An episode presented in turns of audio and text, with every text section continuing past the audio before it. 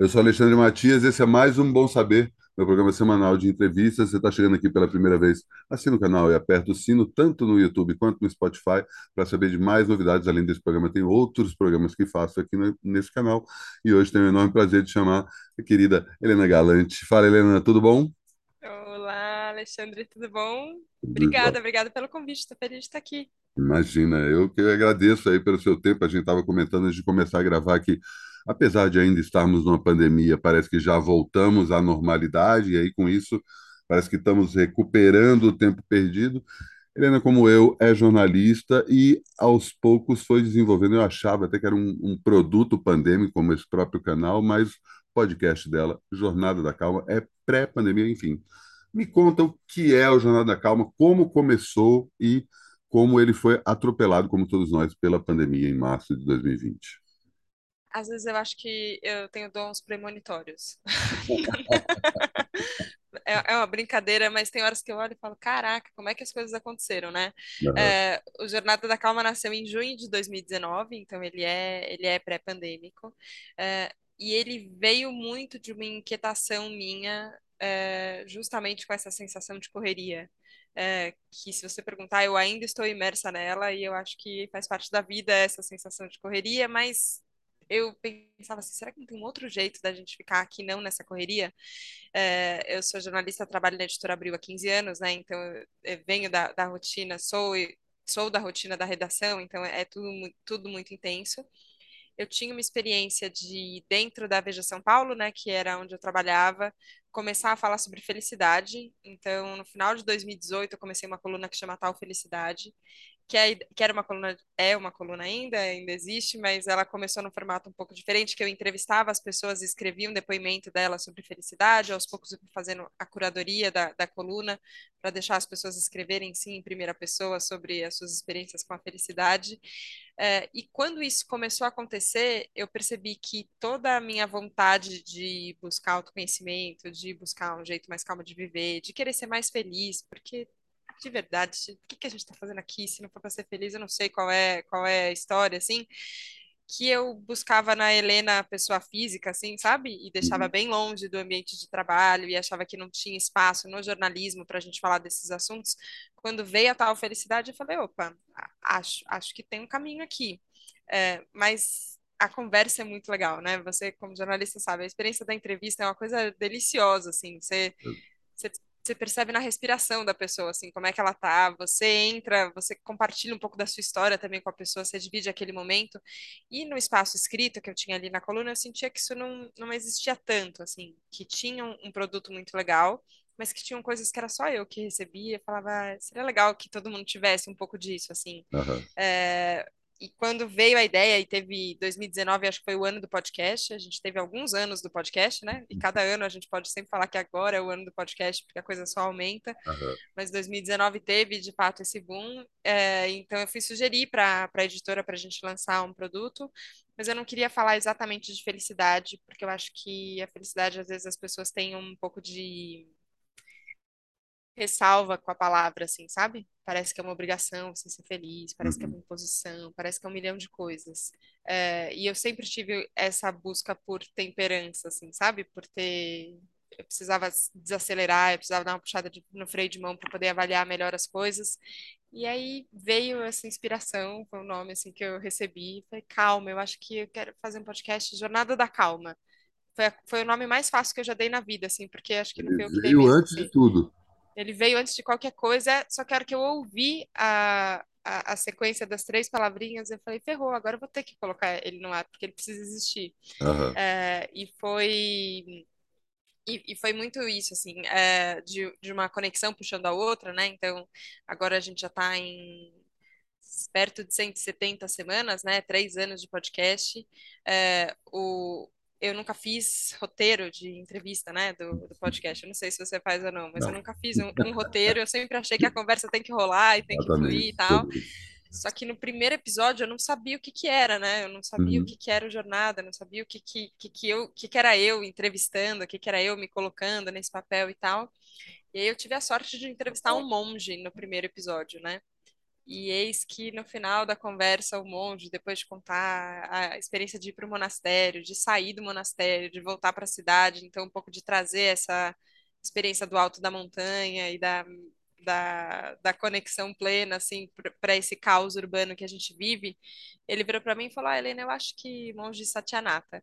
Ele falou: Helena, eu acho que todo mundo pode ser 2% mais monge, assim, sabe? A gente não precisa virar monge, mas 2% mais monge dá. E eu acho que ali naquele episódio, naquela fala, eu entendi um pouco o que era o Jornada. Então, acho que o Jornada é uma tentativa de ser 2% mais calmo. Já ajuda, assim, sabe? É, então, é isso. Toda segunda-feira no ar. Demais. E, mas você já sabia quem eram as pessoas que você ia entrevistar? Como é que você foi é, descobrindo essas pessoas? Tinha um perfil, enfim, para escolher esses primeiros nomes, para entender a própria natureza do que se tornou sim, o Jornada? Sim, o que eu fui entendendo, assim, é, tinha, tinham muitas pessoas com quem eu tinha me conectado por conta da coluna Tal Felicidade também, que tinham me impactado muito, é, mas eu tinha uma premissa no Jornada que que eu não queria, por mais que o primeiro episódio fosse com monge, que eu não, não queria entrevistar só gurus, só professores, só mestres. Eu queria entrevistar pessoas que estivessem em busca de caminhos é, mais serenos, assim e às vezes não tivessem no fim do caminho, nem perto do fim, mas tivessem dado um passo, assim, sabe? Então, é, é, é muito legal porque eu não tenho, né? É, por mais que os ouvintes são, são muito carinhosos, né? E, nossa, obrigada pessoas que dão play em programas, vocês são muito legais, é muito, é, é um carinho Faço muito meu, grande, né? eu, eu repito aí, reforço o agradecimento, que realmente obrigado é, é um mesmo. pessoal muito legal, assim, e, e as pessoas às vezes falam, nossa, Helena, sua voz é tão calma. Eu falo, meu Deus, gente, vocês não sabem o turbilhão que tá aqui dentro. E eu falo rápido, eu não tenho, eu não tenho a fala, o Satyanata falando, assim, ele, ele respira e você já dá uma relaxada, assim, eu não tenho a sensação que eu, que eu sou assim, mas as, ainda que as pessoas falem um pouco disso, então no começo eu ficava, nossa, mas será que Jornada da Calma tinha que ser, tinha que ser zen, assim, tinha que ser é, num, num, num tom de voz mais baixo, assim, a gente respira. Não, não tinha que nada, eu entendi que não tinha que nada. A única coisa que eu, é, que eu estabeleci como ritual, assim, que funciona no Jornada da Calma é, antes de começar a entrevista, depois que eu explico um pouquinho, né, a gente sempre explica como é que é o formato para a pessoa que está sendo entrevistada e tal, falo, bom, agora, agora eu preciso de um minutinho para respirar fundo, se você quiser respirar fundo junto comigo, e aí a gente começa a gravar. É, e, e, foi a única coisa que, que, eu, que eu usei como âncora, assim, sabe? No, que eu uso como âncora no programa. Antes de começar a conversa, o que, que acontece se, se a gente der uma respirada funda, assim? Eu não faço uma longa meditação, não é? Às vezes os ouvintes perguntam assim, ah, tem, você tem uma meditação guiada? Não, não é, assim, ó... Ah, ok, vamos lá. É, e isso muda tudo, assim, sabe? Então, eu acho que Jornada da Calma tem isso, assim, essa, é, esse, essa chavinha, esse pouquinho que a gente pode e que todo dia faz. E na pandemia, que eu acabei não respondendo aqui, eu sou às vezes prolixa. Por favor, me, me não, ajude, já me ajude. aqui. Mas no, na pandemia a gente teve uma mudança, né? O Jornada da Calma era um programa de entrevista é, feito em estúdio, então a gente tinha. É, um estúdio montado, um isolamento acústico perfeito, o áudio era maravilhoso e tal. Veio a pandemia, eu falei, agora a gente não pode, é, não pode parar de jeito nenhum de ter esse programa. Agora é o momento que a gente precisa de muita calma. O último programa que eu gravei em estúdio foi é, um programa que chamava SOS para situações extremas. É, e, e, e, nossa senhora, eu nem imaginava o quanto a coisa ia ficar extrema depois. Por isso que eu falo que eu tenho poderes premonitórios. É, no uma das capas de final de 2019, é, um pouco antes de eu sair da Vejinha, é, dezembro de 2019, a capa que eu fiz era Você ainda vai meditar. E eu acho que um pouco esse movimento aconteceu, sabe? As pessoas foram atrás de meditação, as pessoas começaram a perceber que elas precisavam de calma, uh, e a saúde mental, por mais que eu acho que nunca tenha estado tão fragilizada quanto a gente está agora, e eu acho que a gente está vivendo um momento de trauma, que a gente ainda não tem distanciamento histórico para entender qual é o tamanho desse trauma. Uh, por mais que esteja num momento muito crítico, eu acho que é, ela nunca foi tão falada, ou talvez as pessoas nunca deram tanta atenção para isso. Então, é, então, a jornada segue, assim, sabe? Tem que seguir, independente de como as coisas estiverem, porque a gente continua precisando de mais calma.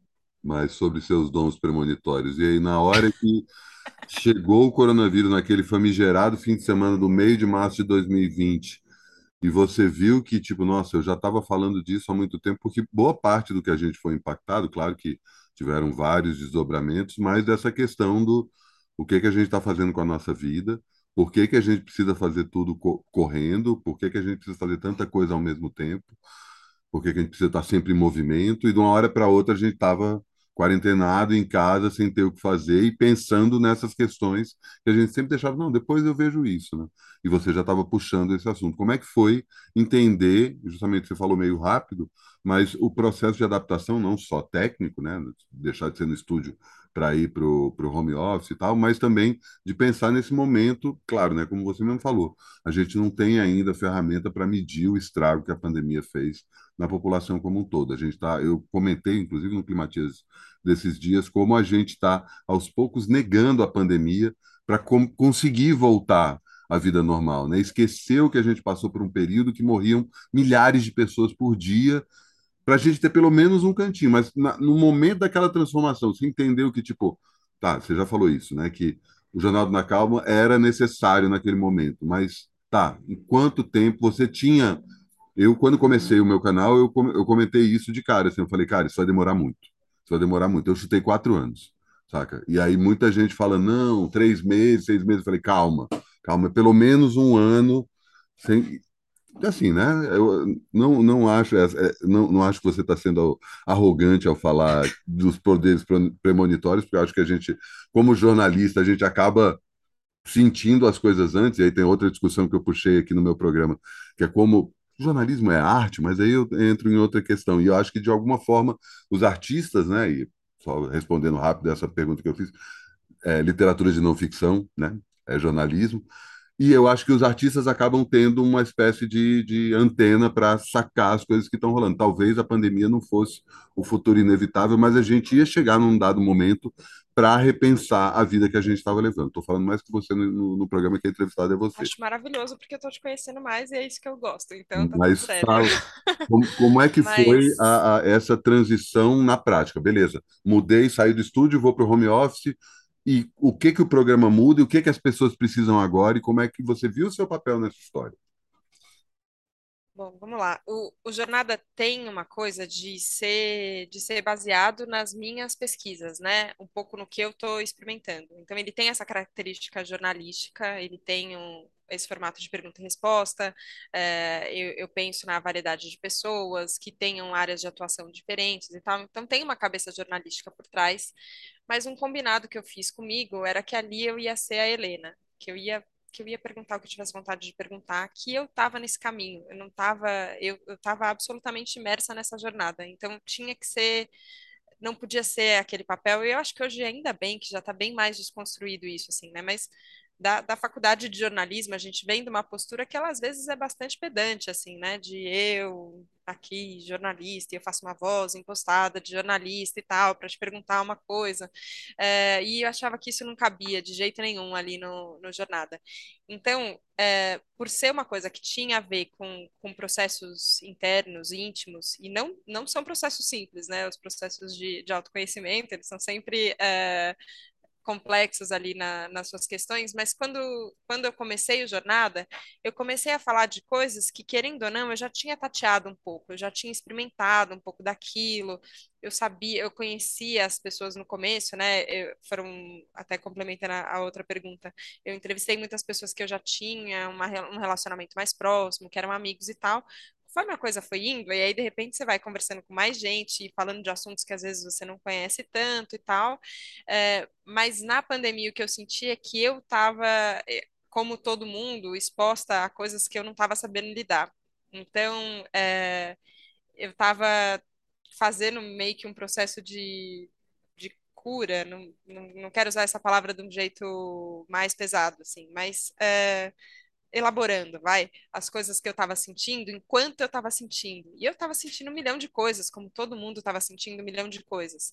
Então ele ganhou uma camada de complexidade maior para mim, porque de repente a gente estava falando isso, assim, de SOS para situações extremas, e eu sentindo uma situação extrema sem saber qual seria a duração, sem ter nenhuma ideia de previsibilidade uma das coisas que eu sempre tive na minha cabeça e, e de conversar com psiquiatras e tal, isso, isso para mim foi importante, de lembrar que as coisas iam passar, que eu não sabia quanto tempo iam demorar, mas elas iam passar. E às vezes hoje eu ainda preciso lembrar disso, quando qualquer situação está é, bem dentro do previsível da vida, porque a vida é o imprevisível, então a gente deveria esperar tudo, mas a gente não vive assim, né? A gente vive achando que a gente pode controlar as coisas que elas vão acontecer só do jeito que a gente acha. É, mas dentro da, das coisas acontecendo, que eu lembrasse que elas iam passar, que, que isso era uma fase, que iam chegar outras coisas e que teriam outros momentos uh, e tal. Isso para mim foi muito importante, assim.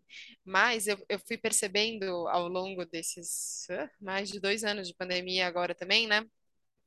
Que a gente teve movimentos, assim, a gente teve momentos. Então, no começo, acho que teve uma coisa assim, a audiência do Jornal estourou. As pessoas estavam muito, querendo, querendo muito, assim, e acho que teve esse, essa consciência de, como você falou, ok, tem, tem eu pensando aqui, tem eu sentindo as coisas, e estava tudo muito no automático, é, e de repente veio uma quebra que a vida me obrigou a parar e olhar para as coisas, então as pessoas foram buscar, te, teve esse momento.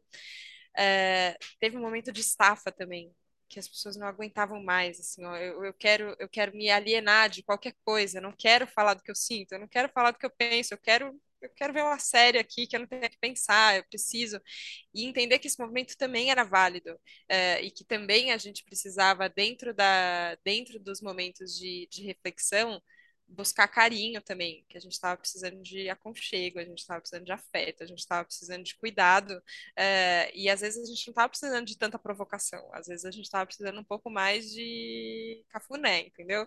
é, alívio. É, é, e tem, e, e, e tem esses momentos, né? Até entender que, e que eu acho que é um pouco do, do movimento que a gente tem hoje, que eu acho que a gente entendeu que a gente lida com coisas muito incontroláveis, né? Que a gente lida com coisas grandes e um entendimento que para mim ele é, ele é muito importante, que é a interdependência, né? Mas que é uma palavra que a gente repete, mas ela na, no, no dia a dia ela tem uma sensação diferente que é, caraca, eu, eu saio e as coisas saem do que eu acho que elas vão sair porque vem as pessoas, elas me atravessam, as coisas me atravessam, o clima muda, uh, vírus surgem e, e, e pessoas uh, transitam e você não sabe de onde elas estão vindo e tal. Uh, então, eu acho que teve um. a gente está tendo que entender que por mais que a pandemia de coronavírus seja controlada e as pessoas sejam vacinadas e a gente possa retomar atividades de uma forma normal, a gente acha que não vai ter mais a ingenuidade, talvez, que a gente tinha antes, de que uma coisa dessa magnitude não possa acontecer. É, o que eu sinto hoje como, como, como desafio, assim, que, que é existencial, assim, de muitas formas, é que a gente teve que colocar o isolamento como instrumento de sobrevivência. E a gente precisou muito, assim, ó, é, era, e era isso mesmo, não, não, não tinha outro caminho. Só que o isolamento é a pior coisa que pode acontecer para nossa, para nós, para o nosso bem-estar. Nós somos seres sociais, nós não, nós não damos conta da gente sozinhos. É, só que a hora que a gente começou, por exemplo, a voltar a sair, ou até ir trabalhar no escritório de novo na redação e tal, é, e eu acho que ainda está um pouco nesse momento que a gente está lidando com uma preguiça da socialização. Você fala, ai, contra a gente, ter que conversar. Parece que a gente, ai, mas estava tão mais gostoso aqui, só eu e tal. Então, acho que nesse momento, o Jornada também tem esse ponto, assim, é, que, que, que no final ele é uma provocação também para você deixar alguém entrar na sua vida, né?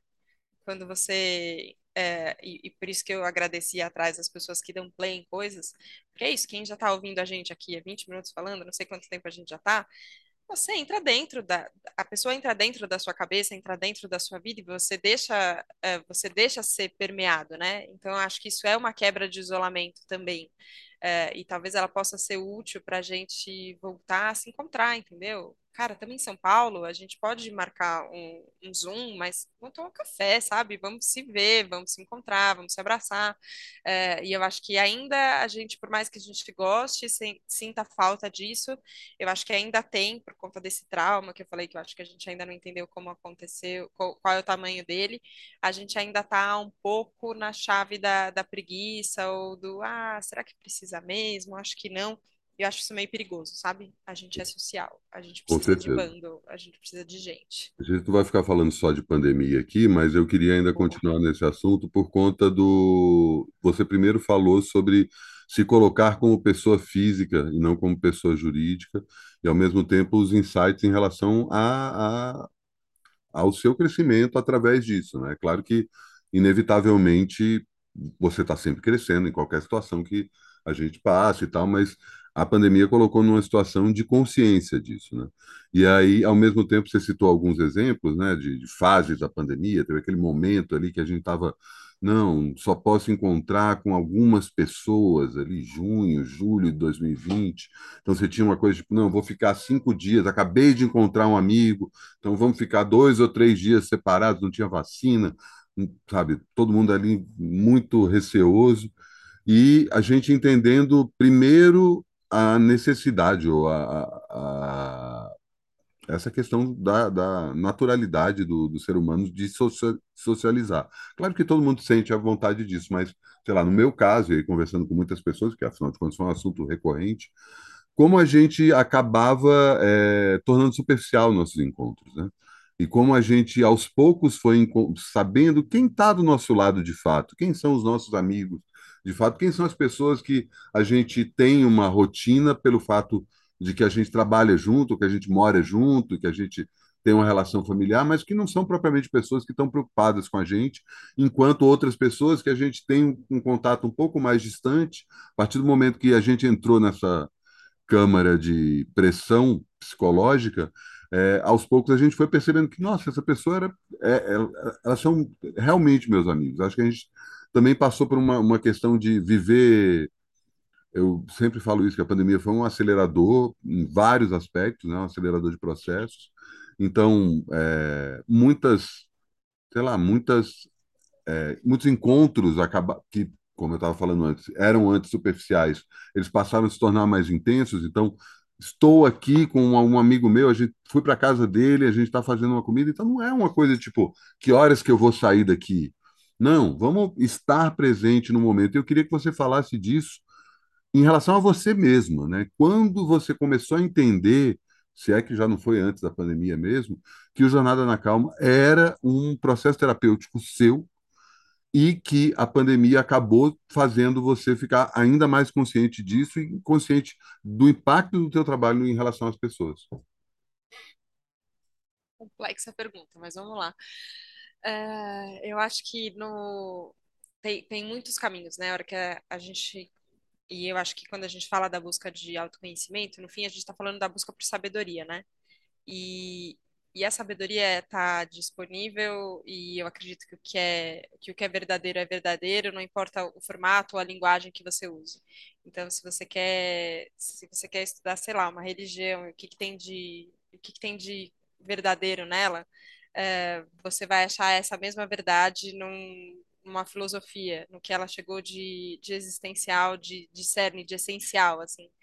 É, e tem muitos caminhos para você chegar lá. E eu acho que um pouco Jornada da Calma foi me trazendo isso, assim. Até durante a pandemia, lancei um livro sobre os 100 primeiros episódios do Jornada da Calma, que chama Caminhos Possíveis para Viver com Menos Correria, é, o subtítulo do Jornada da Calma do livro. É, e eu fui entendendo que que entre esses caminhos possíveis é, tinha um caminho que poderia ser um caminho muito muito intelectual, né? É, então eu vou estudar. Estou vendo aí toda toda a sua estante de livros. Eu vou estudar, eu vou ler o que, que escreveram, eu vou eu vou me dedicar aqui intelectualmente a isso. Essa, essa é uma possibilidade de caminho. É, tem pessoas que vão muito pelo caminho da fé e eu acho um caminho muito bonito. Assim, eu queria é, até é uma coisa que eu tento trabalhar em mim, assim, porque eu acho é, a devoção de alguém, assim, quando, quando, quando a pessoa tem fé, muito bonito, assim. É, eu acho que eleva o nosso espírito, assim. E tem pessoas que vão por esse caminho. Um monge, você não, você não consegue viver no monastério se você não tiver muita fé na, naquele caminho que você tem. Por mais que seja difícil e concreto, e você lide com situações e sensações humanas como todos nós, tem um caminho de devoção ali muito bonito. Que esse é um dos caminhos. É, acho que, inclusive, o caminho da, da, a gente tinha falado um pouco antes da interdependência, né?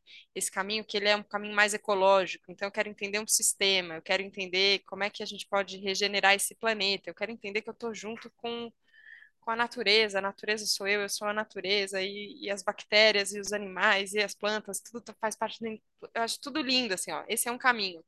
O que eu sempre senti que foi o meu caminho, os relacionamentos.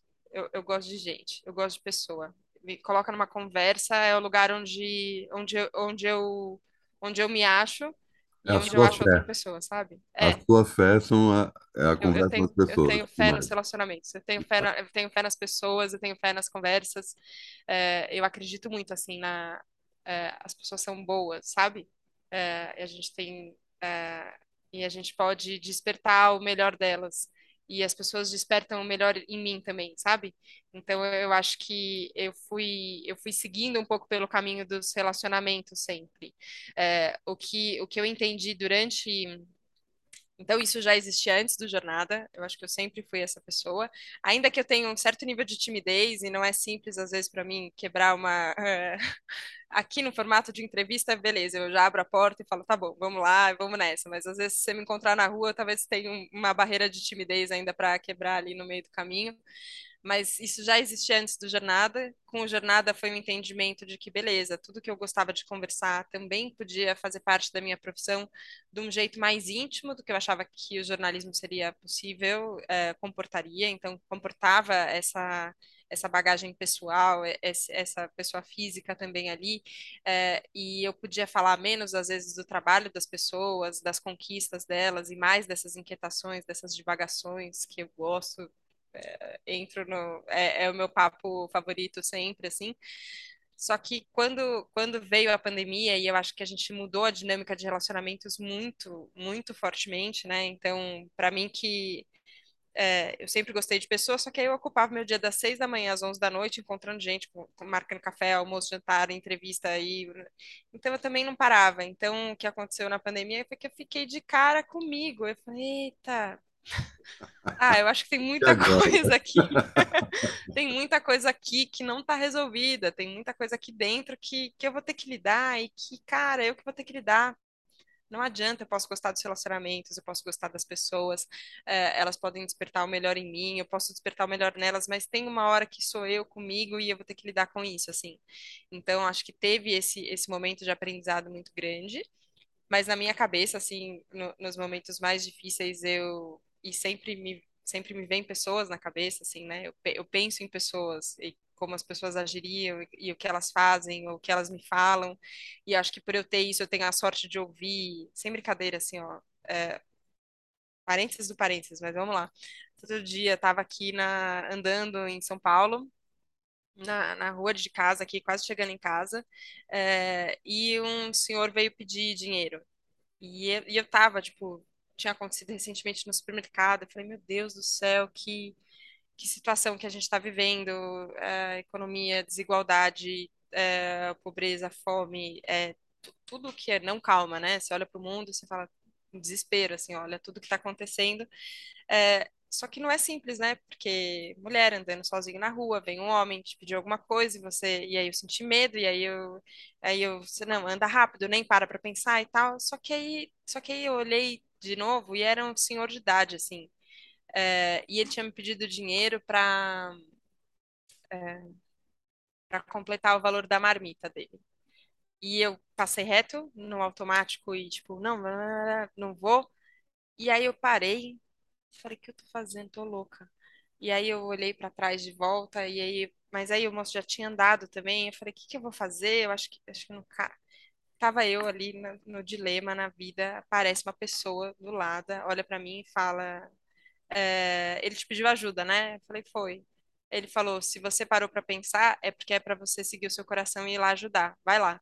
Assim, ó, um desconhecido me traz uma resposta para um dilema. Essa é a vida que eu vivo. Assim. Saí eu, falei, cara, voltei, fui lá conversar com o senhor, moço, desculpa, é, que eu tinha dinheiro, pude dar para ele, enfim. É, conversei um pouco com ele e eu, eu saí, assim, não é. E, e enfim, dá para a gente conversar um grande, um grande capítulo sobre isso, mas talvez com isso melhor falar com o Padre Júlio, que ele, ele sim é a pessoa que eu, que eu admiro ali, né, nesse sentido do cuidado com, com as pessoas que estão em extrema necessidade, e acho que todo mundo pode fazer isso também, é, mas tem pessoas que seguem esse caminho, né, o caminho da caridade, um outro caminho ali muito bonito também. É, mas eu tive nesse momento isso, assim, sabe, uma resposta que veio para uma dúvida do que, que eu faço, que veio de um desconhecido, que me, me disse alguma coisa.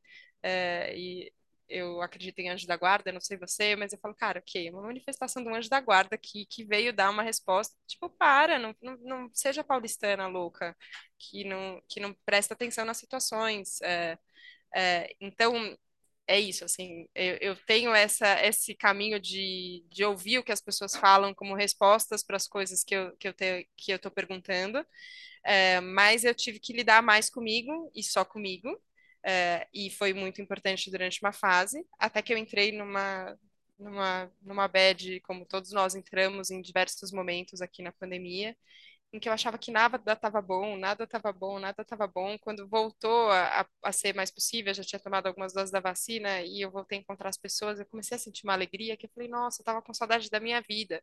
Eu só estava com saudade de encontrar as pessoas, de poder conversar, uh, e que bom que isso é assim, sabe? Então, acho que foram, foram fases também. É, e continuou sendo, e agora estamos nessa fase aqui que a gente vai, vai descobrir como é que vai ser. Total. E como é que entrou a história de fazer um livro disso, né? Porque além do, de comemorar um ano né, do, do, do podcast materializando um produto digital num produto analógico, é, tem uma coisa de revisitar né, todas as entrevistas que você tinha feito e num formato completamente diferente. Como isso mexeu no que você já sabia e fez com que mudasse o, o a forma como você estava tocando o programa, ou não mudou. E aí, deixa eu abrir um parênteses, sabe? Você já pegou o livro aí para mostrar. Dá aqui na descrição do vídeo tanto o link para o podcast quanto Posso colocar o teu Instagram também para as pessoas te acompanharem Boa. e também para quem quiser saber mais do livro, vou colocar o link também para quem quiser. Isso eu peguei, porque a gente está no programa de vídeo, entendeu? Porque eu tô uhum. acostumada a o quê? Gravar só áudio, então a gente nunca mostra nada, mas está aqui o livro do Jornada da Calma.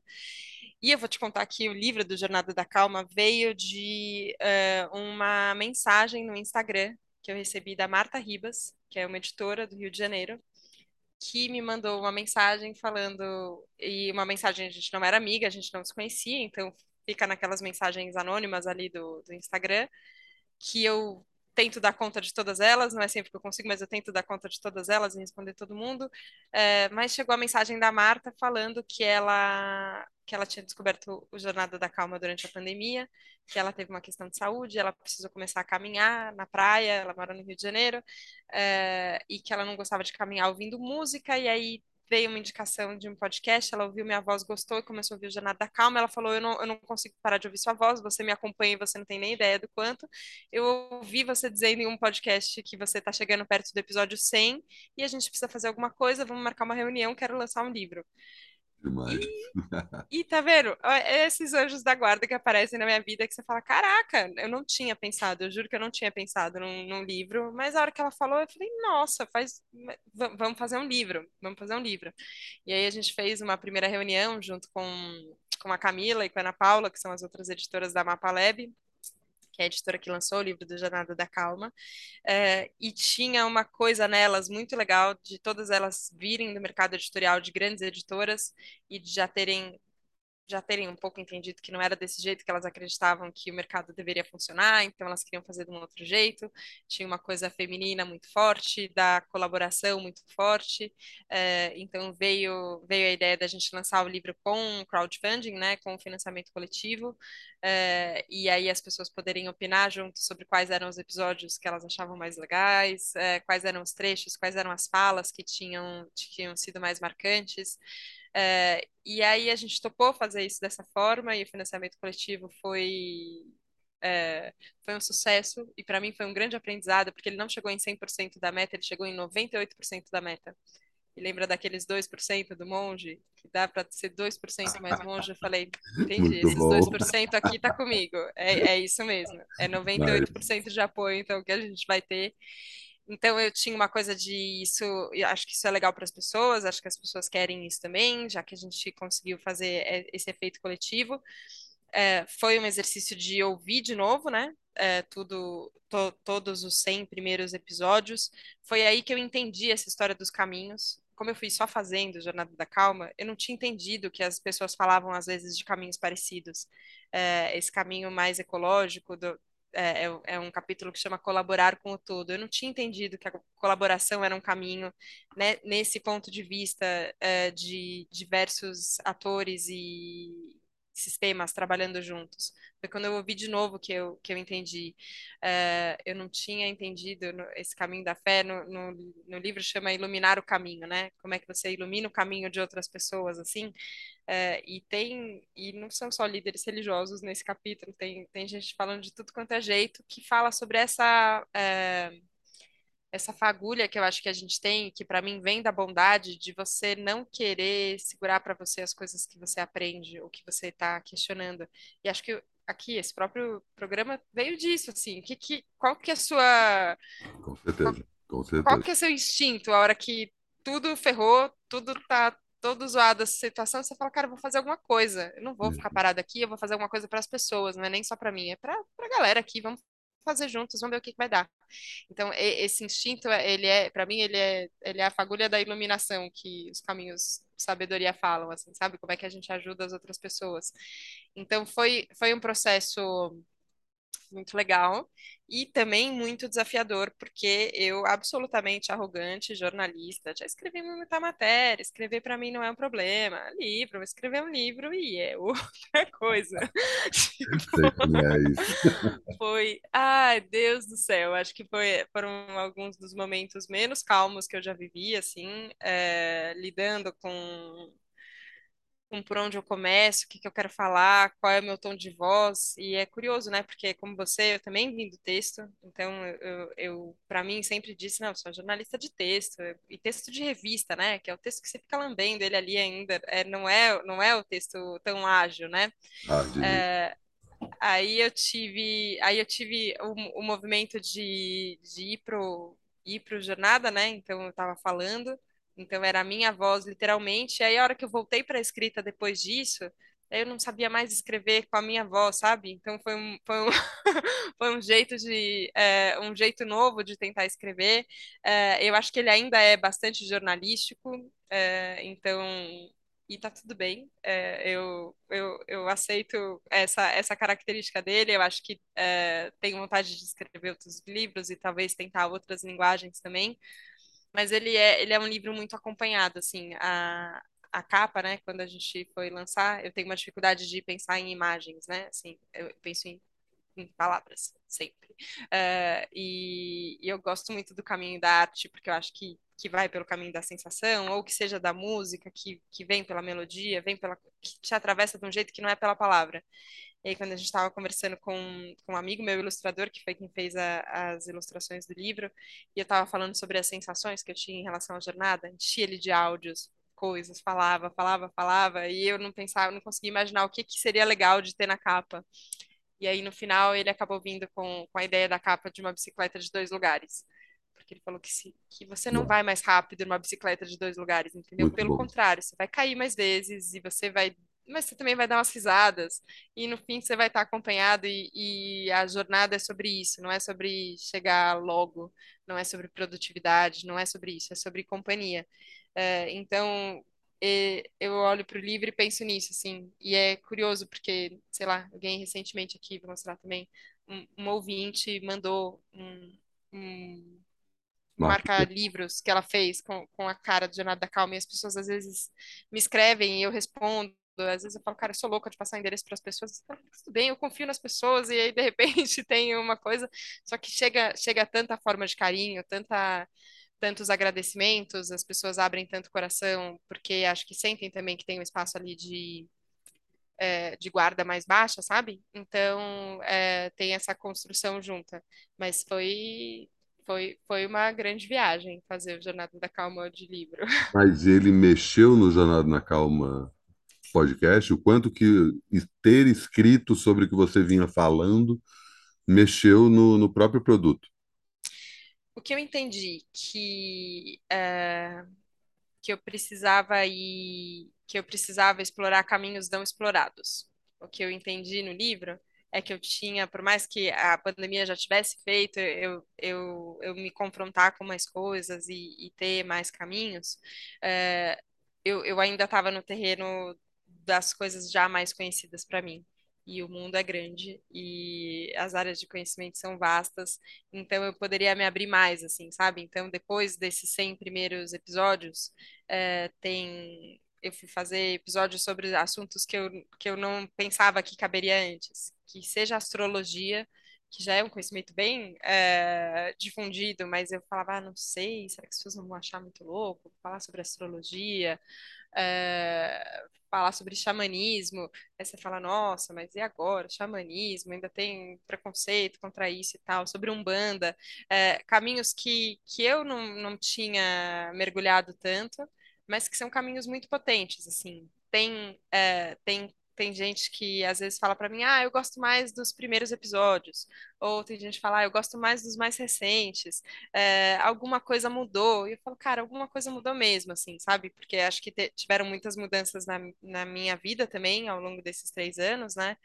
A mais grandiosa delas tem, tem sete meses, foi quando eu assumi a direção da revista Cláudia, então, de repente, Jornada era o meu bebê e eu tinha que cuidar desse bebê. e, e, eu também tocava o trabalho do dia a dia e tal, com paixão, com dedicação, mas eu tinha é, muito uma energia voltada só para ele. Hoje tem, tem uma redação, e uma redação passando por uma transformação grande em Cláudia. É, e aí foi muito curioso, porque eu entendi com o processo da Cláudia que eu tinha que entrar fazer as pazes com o meu feminino. Não sei o quanto isso vai parecer muito místico, eu te lelei para você, mas foi o que aconteceu. Honesto, sou desse, sou desse, pode ficar tranquilo. Então tá bom. Eu entendi que eu tinha que, que eu tinha que fazer as pazes com o meu feminino e que eu neguei ele por muito tempo e que, e que era necessário entrar em contato com ele. É, e com esse processo que foi é, e tem sido absolutamente existencialista com a Cláudia também, de entender como uma revista e um site uh, podem comportar esses, esses questionamentos que estão no feminino, que está em todo mundo, que está em você também, que está em mim, que está tá em todas as pessoas, e que se a gente não se conectar a ele, a gente não vai, a gente não vai chegar amanhã, entendeu? Depois de amanhã não vai ter, se a gente, se a gente ficar numa mentalidade produtiva, masculina, competitiva, é, que não está só nos homens, tudo, também está né? nas mulheres. Quantificando né? tudo, né? Essa coisa, é, com certeza. A gente não vai, então a gente vai é. precisar se conectar com esse feminino. É, então eu acho que eu acho que o jornada talvez tenha ficado mais feminino também depois, assim, sabe? Não, não de só entrevistar mais mulheres, acho que sempre teve esse misto muito grande, mas de permitir às vezes coisas que eu sinto só, sabe? É, é, tentar tirar cada vez mais assim a barreira da lógica, a barreira da razão, a barreira do pensante, é, sem sem entrar sem entrar em abismos negacionistas, sem sem falar que não precisa tomar vacina, sem desdizer a ciência, pelo amor de Deus, não, não consigo. Acho que seria uma afronta contra, contra claro. o que eu sou e que eu mais acredito. Não, não é, não é isso. Mas tem coisas que às vezes a gente sente, e que às vezes é isso, às vezes é uma música, e já tiveram episódios que é isso, assim, ouvi uma música de uma pessoa e falei, nossa, essa música mexeu comigo. Por quê? Porque mexeu comigo, eu quero te ouvir. Fala aí qualquer coisa, porque eu quero te ouvir a sua voz que eu ouvi cantando aqui e achei bonito. Uh, tem, tem essa permissão pro para deixar o sentimento vir à frente, sabe? E eu acho uhum. que isso é bastante feminino uh, e bastante novo para mim, assim. Então, Demais. acho que estamos nesse momento. Demais. E você falou de explorar outros outras fronteiras, você está aí com outros projetos para o Jornada, vai virar programa de TV, quadrinho. Imagina, é, seriado. Dá ideia. dá ideia é minha especialidade.